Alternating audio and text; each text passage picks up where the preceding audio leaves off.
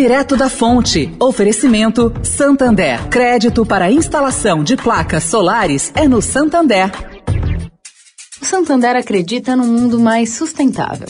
Por isso lança a plataforma Estação, que vai levar mais sustentabilidade para a estação de trem Vila Olímpia, com reuso de água, geração de energia solar e muito mais. E o banco também quer ajudar você, dando crédito para compra de placas solares com até 96 vezes para pagar e taxa de 0,74% ao mês.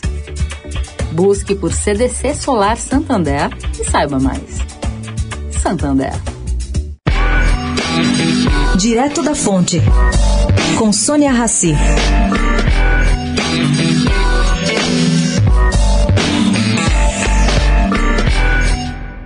Bom, sem resposta do governo, os auditores fiscais do Porto de Santos prometem acirrar ainda mais o movimento. De acordo com o Sindifisco Santos, a operação padrão já resulta em atraso diário de cerca de 6 mil contêineres, além de afetar a importação de combustíveis e cargas a granel.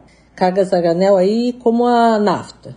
Agora, a entidade ontem, por meio de nota, alertou que a liberação de declarações únicas de exportação passará a ter atraso, levando até 10 dias. Os auditores também vão parar de acessar os sistemas da Receita às terças e quintas. Assim, não serão liberadas cargas. Há exceções medicamentos, insumos hospitalares, animais vivos, produtos perecíveis. Isso vai continuar a ser liberado normalmente. Assim, eles evitam alguma ação da Justiça. Ainda de acordo com o sindicato, as declarações de trânsito aduaneiro também serão retardadas. E a expectativa é que cerca de 300 caminhões fiquem parados diariamente esperando liberação no Porto de Santos.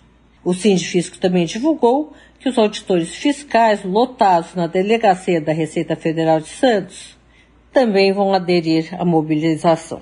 Sônia Raci, direto da fonte para a Rádio Eldorado.